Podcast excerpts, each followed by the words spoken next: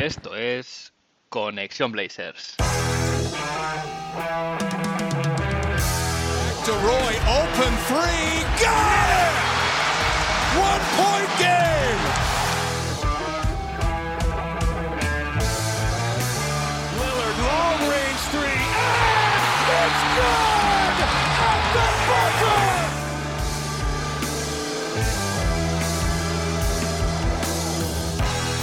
Bienvenidos al noveno episodio de Conexión Blazers.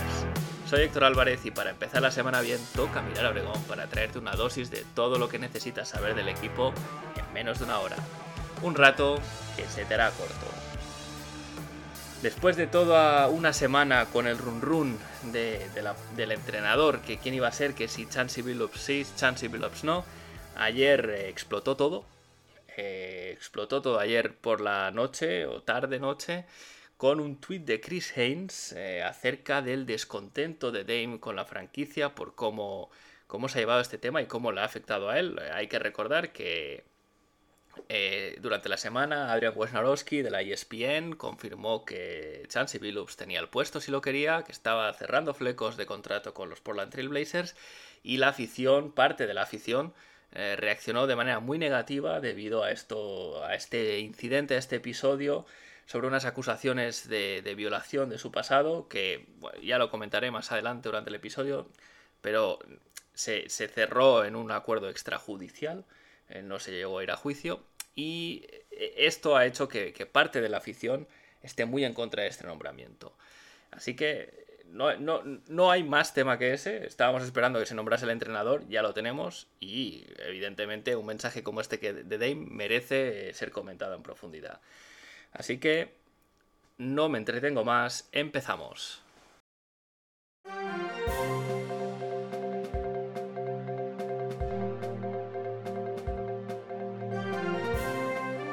Y es que, os- como, os comentaba, ayer hubo un terremoto en Portland, Oregón, en base al tweet de Chris Haynes, que es insider para Yahoo Sports, en el que publicaba el malestar de Damian Lillard con la franquicia. Este, esto no es algo para tomarse a la ligera, sobre todo viniendo de quien viene, porque Chris, Bay- Chris Haynes perdón, y Dame son amigos, eh, cercanos, aquí podemos poner la palabra que sea, pero esto no es como si lo hubiese publicado otro periodista cualquiera, eh, si lo pone Chris Haynes es que le llega directamente desde Damian Lillard y eso es lo que es preocupante. En, el, en este tweet lo que se resume básicamente es que Damian no está contento por cómo se ha llevado el proceso eh, y cómo le ha afectado la, polémica elección del entrenador, eh, que además no ha elegido él, como ninguno de los candidatos que fueron entrevistados fue, fue un- ninguno de los que sugirió Dame. Eh, recordemos que nada más que se despida Terry Stotts, Damian Lillard le dice a Chris Haynes precisamente que le gustaría que su entrenador fuese Jason Kidd. Y Jason Kidd nunca estuvo en el proceso, pese a que él luego se, se retiró. Y también comenta eh, el, hecho de, de que quiere un, un roster ganador, un equipo competitivo para ganar, eh, porque si no, si, estas, si esta condición no se da, bueno, pues podría empujar a, a buscar una salida de la franquicia. Evidentemente esto cayó como una bomba, una auténtica bomba en, en- en- en toda la afición, que hay que decir, ya durante el fin de semana se, se venía viendo alguna enganchada de Dame en Twitter con, con algunos con algunos aficionados, se supone. La ma- es curioso porque la, la- la que más bombo se le dio precisamente era un fan de los Toronto Raptors, no era ni de Portland, pero sí que es verdad que todo el tema de las acusaciones eh, de Chansey Billups y el hecho de, de que Dame también en su momento dijera que veía con buenos ojos que Chansey fuese el entrenador, se, han girado se han girado en contra y, y- todo ese rechazo que genera Billups, eh, bueno, se le, ha llegado de alguna manera a Dame cuando él no es el responsable de contratarle y cuando, evidentemente, si alguien tiene que dar la cara por, por, este tema, debería ser el GM, que para eso, para eso es quien le ha contratado. Neil Olshey, eh, que nos puede gustar más o menos como GM, pero tonto no es. Lo que hizo fue soltar la bomba el viernes de que iba a ser Chansey Billups, eh, viernes por la tarde, eh, se cierra el horario oficina y durante el fin de semana se ha ido cociendo una situación y, se ha creado un caldo de cultivo que ha explotado el domingo, el domingo por la tarde de la peor manera posible. Eh, y esto, esto es preocupante, primero porque afecta a Dame, que es el mejor jugador que tiene Portland desde los tiempos de Clyde Drexler. Es posiblemente él y Drexler son las únicas superestrellas que ha tenido esta franquicia en toda, en toda su historia. Y claro, cuando tienes un jugador único en una generación, tan bueno, que está en tu franquicia, que es tan leal, el hecho de que pase esto eh, preocupa. ¿Y por qué puede pasar esto? Bueno, eh, evidentemente la, gestión de Neil Olsey deja muchísimo que desear. Yo personalmente me da la sensación desde que, desde que Paul Allen muere, simplemente Neil Olsey no rinde cuentas a nadie. Jody Allen está en Seattle, a sus cosas, está a otros negocios, o sea, de, vez en cuando va al estadio a ver los partidos, pero en general pasa bastante de, todo el tema de la franquicia de la NBA, deja hacer a Neil y, y Neil Olsey ahora mismo es una especie de marqués con su cortijo, donde las cosas se hacen y deshacen a su antojo y no tiene que dar explicaciones. Eh, se, ha, se, ha, comentado, ¿no? Que, desde varias vías que Neil Olsey, si no el que más, es de, los, es de los ejecutivos que más poder tienen en la liga a la hora de decidir qué hacer y qué no hacer en cuanto al personal se refiere, contrataciones, etc. Eh, cuando tienes un, general manager que está haciendo muy buen trabajo, es normal darle, darle las llaves de tu casa, por así decirlo, pero en el caso de Neil, eh, venía siendo una persona con luces y sombras a nivel de decisiones profesionales, pero es que esto es un borrón enorme y, demuestra que no puede tener tanta, tanta influencia, tanto poder y que la, y que la, dueña, eh, Jody, en este caso, tendría que pedirle eh, cuentas, exigirle más resultados. Más allá de esto, me quedo con el mensaje de, de Dame a través de Chris Haynes, pero no deja de ser un mensaje de Dame, y cómo, cómo interpretarlo. Esto es claramente un mensaje a la franquicia, ¿no? Eh, esto es tanto a Neil como a Jody y al grupo de propietarios. No puede ser que el jugador franquicia, que no es el que contrata al entrenador, le guste más o le guste menos, no es el que contrata al entrenador, no puede ser que él sea el que reciba todo el, rechazo que, que Billups genera en la afición. Ya que Neil Olsey ha llevado el proceso a, su manera y ha decidido contratar a, a, Chansey Billups, Neil Olsey tendría que ser la persona que diese la cara, defendiese esa contratación y nunca eh, permitiese que, eh, digamos, parte de, la tensión fuese en dirección a Damian Lillard, que, bueno, se ha visto un poco en esto sin comerlo ni beberlo, simplemente por un comentario que hizo acerca de que Billups también le gustaba. Además, Dame ya dijo hace unos días en Twitter que él no conocía este episodio del pasado de Billups. Además, dijo exactamente algo así como yo tenía 7-8 años cuando esto pasó, no tenía ni idea. Y yo no soy quien contrata, ¿no? Este también es un mensaje a la afición. Es decir, al final, Dame es, es una persona que siempre ha, defendido la, la fanbase de Portland como una fanbase muy, muy entusiasta, genial, la mejor de la NBA. Él siempre se ha sentido muy querido, pero eh, digamos que no entiende que como jugador que no ha contratado este entrenador, él sea, eh, no sé si decir, el chivo expiatorio o al menos el, el receptor de críticas que no deberían ir hacia él. O no deberían ir hacia él directamente. Es decir, eh, ¿quién contrata a Chansey Billups? ¿Quién tiene la, posibilidad de contratar a otro candidato o candidata? Es Neil Olsey. Si esto no sucede así, bueno, pues eh, evidentemente está claro que el responsable es Neil Olsey. Y también hay que pensar que es, injusto, ¿no? Verse en esta situación por una decisión que no ha tomado. Eh, Neil ha sido listo, ha dado el paso atrás, ha dejado que Lillard sea el escudo eh, de la franquicia, la cara de la franquicia para recibir toda una serie de, rechazo que ya se sabía que iba a pasar. Toda la frustración de, parte de la fanbase eh, por este tema de, las acusaciones de violación. Así que es, un, es, un, es un desastre. Es un desastre y, no puede ser. Esto es una clara dejadez de funciones de Neil Olshey. Em, y yo creo que Lillard con este mensaje lo que busca es decir, mira, punto número uno, esto no está bien gestionado. Yo hago, igual que yo hago mi trabajo en la pista, tú tienes que hacer el tuyo en los despachos, no lo estás haciendo. Y además también, lamentablemente, planta la semilla, ¿no? Prepara el terreno para que si hubiese una eventual petición de salir, no se pueda decir, oh, esto yo no lo sabía y yo ya avisé hace tiempo que yo quería que las cosas fuesen de una determinada manera y no están yendo. Y al final, cuando eres una persona como Damian Lillard, que eres tan exigente contigo mismo y con tus compañeros y que te has, te has, eh, te has sacrificado, te has, eh, te has, lo has dado todo por esta franquicia, esperas que la franquicia tenga un trato de reciprocidad hacia ti.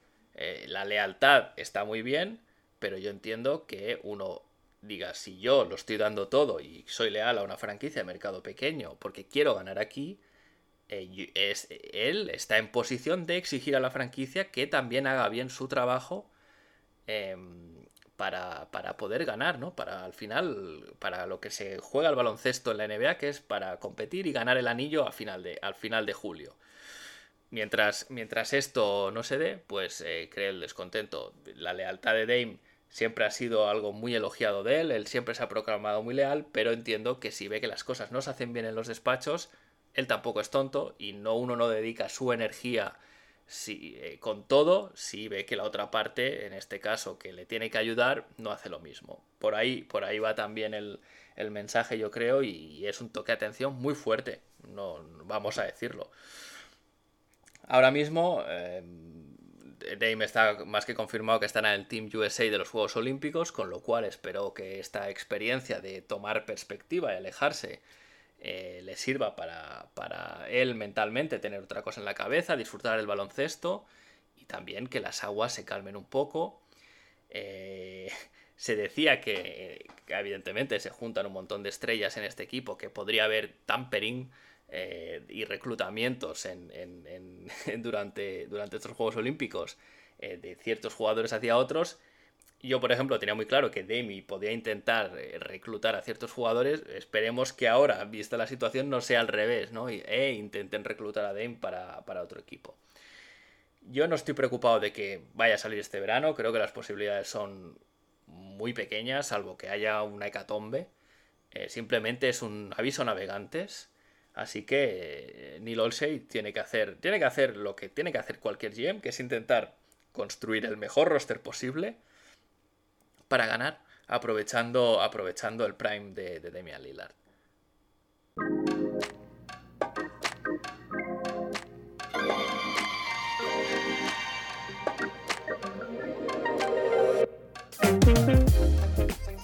Y ya es oficial, ya tenemos head coach.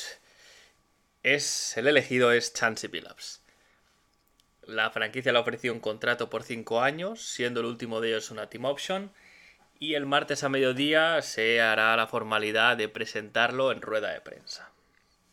Os voy a explicar un poco el contexto de cómo ha ido todo el proceso, eh, qué podemos esperar eh, de Billups eh, como entrenador teniendo en cuenta su pasado como jugador y un poco unas conclusiones acerca de lo que significa esta contratación. Empezamos por, por el contexto. Al final, este este proceso eh, era una crónica de un fracaso anunciado que se ha consumado con la contratación. Había tres candidatos en la fase final, que eran la segunda entrevista. Eh, teníamos al propio Billups, que era la preferencia de Neil Olshey y que también contaba con el visto bueno de Dame. Becky Hammond, que se sonó que era la preferencia de Jody Allen. Y Mike D'Antoni, que viendo ahora en perspectiva, creo que era un entrenador con un suelo alto por si cualquiera de los otros dos no acababan de convencer a la front office de cara a contratarles. Que se sepa, no había tapados, eh, no se ha publicado ningún nombre de lo que llaman en Estados Unidos un dark horse, eh, de, un posible candidato sorpresa. Durante todo el proceso, Billups fue el frontrunner, era el favorito de Neil Olshey. Eh, su relación data de atrás en el tiempo, a 2011, cuando, cuando Neil Olshey era el general manager de los Clippers por aquel entonces. Eh, Dame había dicho que tanto Kit como él le gustaban Y además eh, se reportó que Dame se unió a la entrevista que, que, ocurrió en Seattle. Bueno, Dame se unió por videoconferencia para ver un poco cómo. Un poco cuál era el plan que tenía Billups para el equipo. Y aquí eh, llega el tema espinoso. Y es que Chansey Billups tiene, tiene un incidente turbio en su pasado, eh, unas acusaciones gravísimas de violación, que la realidad es que ante la más mínima duda deberían haber sido un motivo suficiente para descartarle en el proceso. Esta contratación envía un muy mal mensaje para víctimas de, abusos y, y, cosas similares de este tipo. Y pese a que no fue condenado porque hubo un acuerdo extrajudicial, eh, repito, eh, cuando tenemos, cuando tienes un, problema, un, una sospecha, por pequeña que sea, de algo así, debería ser motivo suficiente para, para que no se le tuviese en, consideración más allá en el proceso. La franquicia ha declarado que cree su versión, han llevado a cabo una investigación que por lo visto em, avala la, la, versión de Chansey Billups, pero esto es importante porque cambia la política que tenía el equipo, eh, política que implantó el, fallecido Paul Allen, del Character Matters, es decir, la gente que se contrate esta franquicia no solo tiene que ser eh, rendir en el aspecto deportivo, sino ser personas ejemplares también fuera de la pista. Y en este caso eh, hay una sombra muy grande como para, como para hacer la vista gorda. Eh, yo creo que hay una solución fácil y es que si tu candidato tiene un pasado oscuro, como es el caso de Billups, se puede pasar al siguiente. Además, evidentemente, parte de la afición no le quiere porque, eh, eh, como he dicho, manda un muy mal mensaje y, y además este, este, esta situación precisamente la había vetado de trabajo en otras franquicias se, hablaba de, que Cleveland Cavaliers le habían ofrecido incluso el puesto de, vicepresidente de operaciones, o presidente de operaciones de baloncesto y, finalmente se echaron atrás por este tema.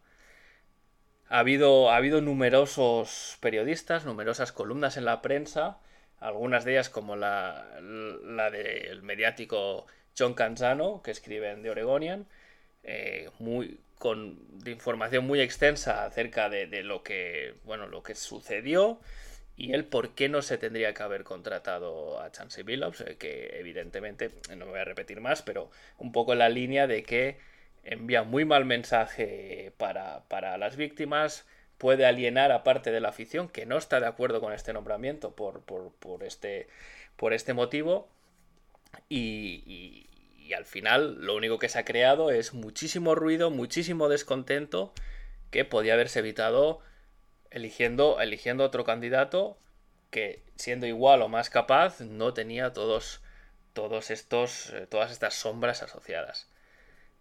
Una vez contratado, ¿qué podemos esperar de Billups como entrenador?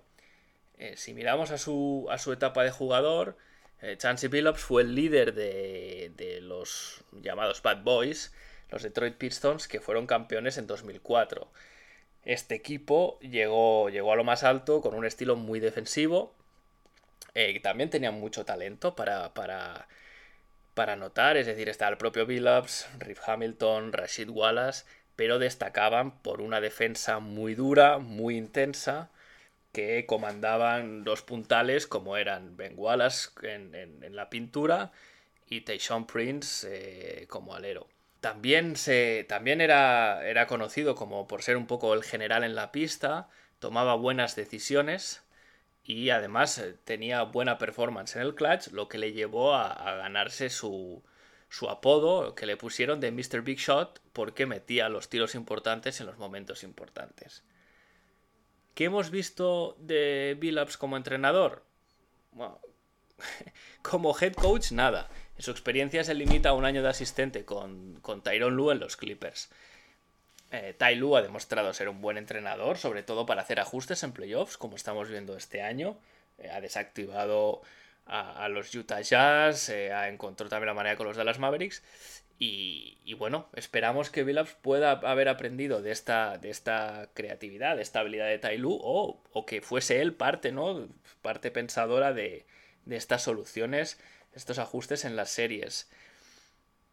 un tema que yo creo que es muy importante es que tendrá que elegir bien a su cuerpo técnico. Eh, no tiene, al final Billups no tiene experiencia. Yo creo que un movimiento parecido al que se hizo con Steve Nash en Brooklyn eh, sería una buena idea. Es decir, rodearle de asistentes de auténtico lujo que le ayuden a, llevar el equipo y que le permitan, eh, digamos, adaptarse y coger ritmo mucho más rápido de lo que haría, digamos, el solo. Eh, al final no olvidemos que Nice tenía asistentes que habían sido head coach y, head coach no uno cualquiera. Estaba Mike D'Antoni, Lionel Hollins, etcétera, etcétera. ¿Qué podemos esperar de Billups? Eh, yo creo que sobre todo es el tema del liderazgo. Él es, reputado en la liga por, por ser un, líder. Se supone que tendrá el respeto del vestuario porque precisamente por su pasado por, como jugador que además eh, es, relativamente reciente. Billups tiene 44 años, tampoco se retiró hace 20 temporadas. Y, este liderazgo ha sido ensalzado ya no por Neil Olsey, cuyo criterio, eh, aparte de no ser objetivo, tampoco, tampoco es una persona eh, como referente a tener en cuenta, pero por ejemplo George Carl, que fue su entrenador, sí que le ha elogiado en Twitter diciendo que había sido uno de los mejores líderes que jamás había entrenado podemos esperar que el equipo tenga una cierta fortaleza defensiva. Todo lo que, digamos, todo lo que permita el roster, pero que Billups inyecte esa, esa, mentalidad también de que la defensa es importante. Eh, no hay que olvidar que sus éxitos como jugador se fomentaron defendiendo. Tendrá que apoyarse en Dame también, porque parece algo obvio, parece de perogrullo, pero al final eh, tiene poca experiencia y el tener un, jugador franquicia como Dame con su liderazgo y con el respeto que tiene de, todo el equipo, de toda la liga, le ayudará, le ayudará a tomar las mejores decisiones y a, encontrar el buen rumbo. Por eso es importante que construya una relación con él para que este tándem pueda funcionar. Y además, no nos podemos olvidar que Billups va a tener un challenge, un reto con el roster. No va a ser como el caso de Steve Nash, que ha ido, fue a Brooklyn con un pedazo de equipo, o Tyron Lue en los Clippers, con también un roster muy completo. Estamos hablando de que o bien mejora lo que hay, es decir, CJ se queda, no hay grandes trades, solo pequeños ajustes, pequeños eh, incorporaciones de, segunda unidad, como quien dice, o mejora lo que hay, que ya sabemos que, o entendemos que tiene un techo, o si hay un trade por CJ McCollum o incluso Nurkic y hay una revolución, vamos a decir, eh, tendrá que coger un equipo nuevo, ensamblarlo muy rápido y ponerle a, ponerle a la velocidad que toca para poder competir. Y eso es complicado, no, no tiene tiempo de adaptación. Y después está el, tema, digamos, ambiental. deberá dedicarse a hacer relaciones públicas y reconstruir y ganarse el respeto y reconstruir una relación con la prensa y con la afición que con algunos sectores está rota antes de empezar. Llega con el run run en su contra. Billups va a estar bajo lupa constantemente. No habrá, no habrá paciencia con él y no se le va a pasar una. Entonces, eh, esto lo, va a saber, lo va a tener que saber gestionar. Eh, Stotts, por ejemplo, era malo con la prensa en el sentido de que nunca daba respuestas decentes a las preguntas que le hacían, pero nunca se latizó demasiado porque era, era muy buena persona, la comunidad sabía que era un tipo muy, ¿no? muy respetado y entonces digamos que tenía cierta había cierta no sé si condescendencia es la palabra pero sí que es verdad que la prensa nunca le atizaba muy duro precisamente por, por este hecho eh, a modo de, a modo de conclusión, eh, yo lo que venía diciendo, me parece una mala elección. Eh, para empezar, a nivel deportivo es una apuesta muy arriesgada, porque no tiene experiencia. Eh, es más, puestos a arriesgar, creo que Becky Hammond era mejor, con más experiencia asistente, con un, con un maestro como Greg Popovich, que puede ser el mejor entrenador de la liga y además sin el, todo el tema extradeportivo. Otra pregunta que me hago es por qué Ime Udoka, por ejemplo, nunca estuvo, que sepamos, en la carrera. Al final Udoka es natural de Portland, con lo cual tiene arraigo en la ciudad, eh, era es un personaje eh, que, ya antes de empezar es, es, querido, es conocido aquí, bueno, allí en Oregón, y además es suficientemente bueno como para haber sido elegido head coach de los Celtics, ¿no? Un tema que, que da, da que pensar.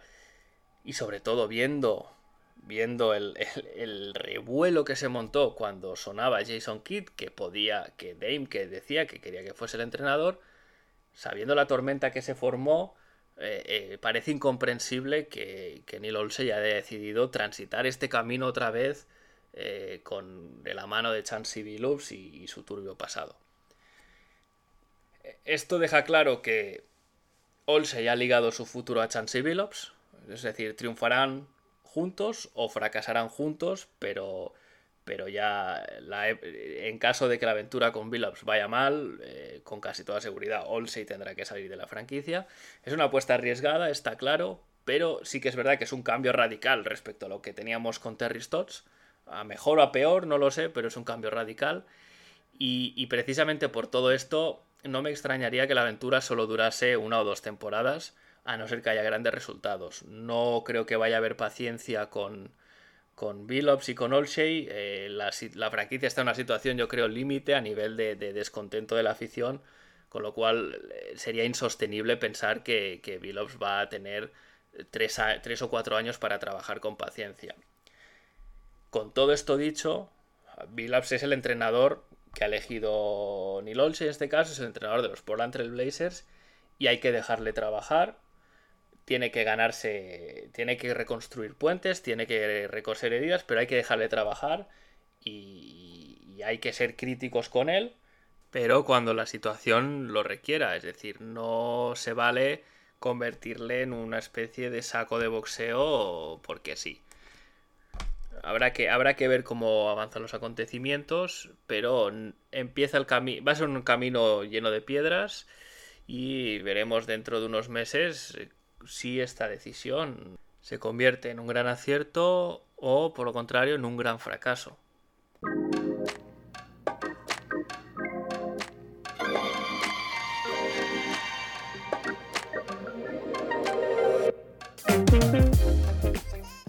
Y no quiero cerrar el episodio de hoy sin contestar una pregunta que ha llegado al buzón del podcast. La envía José y dice así. ¿No tienes miedo de que con todo el lío de Billups y la afición, Damian Lillard pida el traspaso, lo le tengamos que dejar salir y vuelva a una época de travesía algo parecido a lo que fueron los Jailblazers? Bueno, José, eh, por la, voy a separar la pregunta en dos partes. Eh, la primera parte, ¿tengo miedo que Damian Lillard eh, pida salir?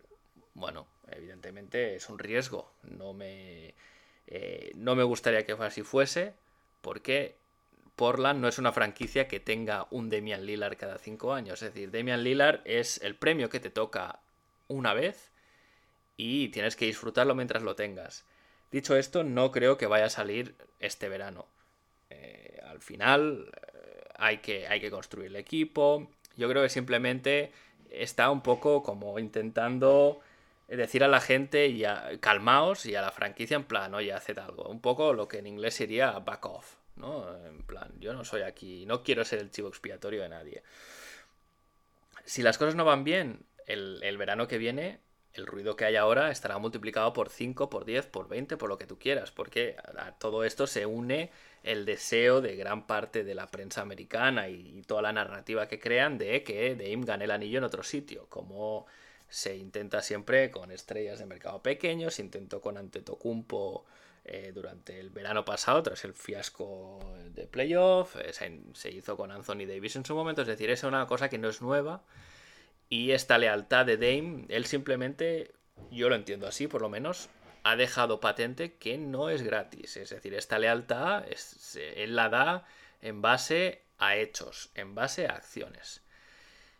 La segunda parte de la pregunta, que, es el hecho de que saliendo Dame se quede el equipo en reconstrucción y pueda volver a ser algo así como los Jailblazers, ¿eh? un poco por teniendo, entiendo que por tener a Billups entrenador y por este cambio de, o supuesto cambio en la política de Character Matters que tenía la franquicia. A ver, mm, es una cosa que yo veo muy lejana. Al final, eh, que se te junte un, un, roster con tantos jugadores como con problemas, como era el caso de los Jailblazers, es complicado. Es complicado porque al final normalmente, además en la franquicia ya tiene experiencia en este tema, a la que hubiese un problema o un episodio parecido, pues podrían decidir mover a este jugador y tradearlo. Algo así como lo que pasó con Kevin Porter Jr. en Cleveland, ¿no? Que, que tras varios incidentes menores que le dejaron pasar, hubo un detonante y se vio que, eh, según Cleveland, esta persona no es la persona que queremos tener, no tiene el comportamiento que debería tener un jugador profesional, más allá de que sea muy bueno, con lo cual le buscamos una salida en otro sitio, ¿no? Yo creo que si, si se diese algo así, se, se, optaría por ahí. Al final los Blazers, eh, bueno, fue una época eh, que, para el aficionado de que no es de Portland dejaba titulares y anécdotas muy divertidas, pero para la gente que, iba al estadio y que vivía en la ciudad y que quería que el equipo ganase, no era, no era ni mucho menos divertido. Pero ya te digo que esto yo lo veo como un cúmulo de, muchas cosas y sobre todo muchos problemas a la vez. No, no, no creo para nada. Yo lo que creo es que eh, si se tradease a Dame, que ya repito, no creo que sea este año ni mucho menos, ya estoy hablando de cara a una, dos, tres, o sea, dos, tres temporadas. Em, evidentemente se traería McCollum también o a otros contratos que pudiéramos tener si, si se sale este verano y habría una época de reconstrucción que duraría más o duraría menos. Pero valoremos lo que tenemos. Tenemos a un gran líder, a un gran jugador, una superestrella de la NBA, uno de los 10 mejores jugadores de la liga, All Star perenne que quiere ganar aquí, con lo cual em, he visto gente que ve con buenos ojos una reconstrucción. Eh, a ver, las reconstrucciones no son divertidas. Em, ahora Phoenix está en las finales de conferencia, pero es que Phoenix ha estado 10 años sin oler los playoffs. 10 años, se dice pronto. Em, Filadelfia, vale, ahora se han estampado, tiene un equipo competitivo, pero ¿qué? ¿Ha merecido la pena todo el de process para llegar hasta donde han llegado? Que no es ni a unas finales. Yo creo que tal vez no.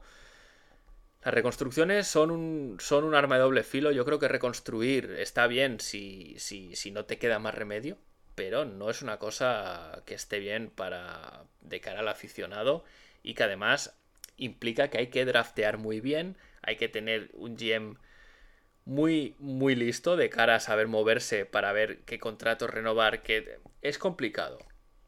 No es. No, eh, veo cierto romanticismo con esto de las reconstrucciones, como si fuese algo automático, decir, mira, pasaré tres o cuatro años en el hoyo, pero luego tendré un equipo de puta madre. Mm, no, no, no funciona así. A veces sale así, pero generalmente no funciona así. Si no, vamos a preguntarle a los Sacramento Kings, a los Minnesota Timberwolves. Es decir, hay ejemplos en la liga eh, abundantes al respecto. Así que lo, que decía, no creo que Dame salga esta temporada, pero si pide salir, o sea, cuando sea, eh, no veo factible volver a los tiempos de los Jailblazers.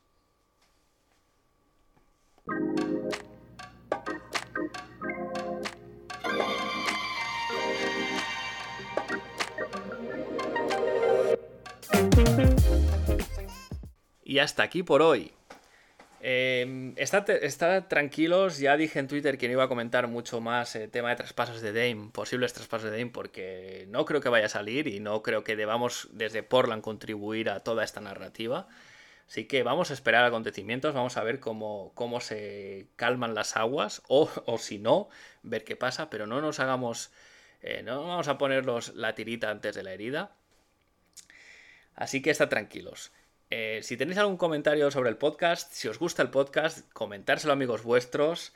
Eh, que, cualquier aficionado a los Blazers que pueda saber de este podcast, bienvenido será a la comunidad. Em, si tenéis también eh, lo, que decía alguna sugerencia, lo podéis dejar en iBox, un mensaje en iBox, podéis enviarlo a conexionblazers.gmail.com o podéis hacerlo a través de Twitter en la cuenta arroba donde me podéis hacer las preguntas y yo os iré avisando cuando suba cada episodio y temas de actualidad eh, de los Portland Trail Blazers, que ahora mismo, con el terremoto informativo que hay, pues son bastantes. Sin más, me despido. Gracias por estar ahí. Seguimos conectados. Hasta la semana que viene.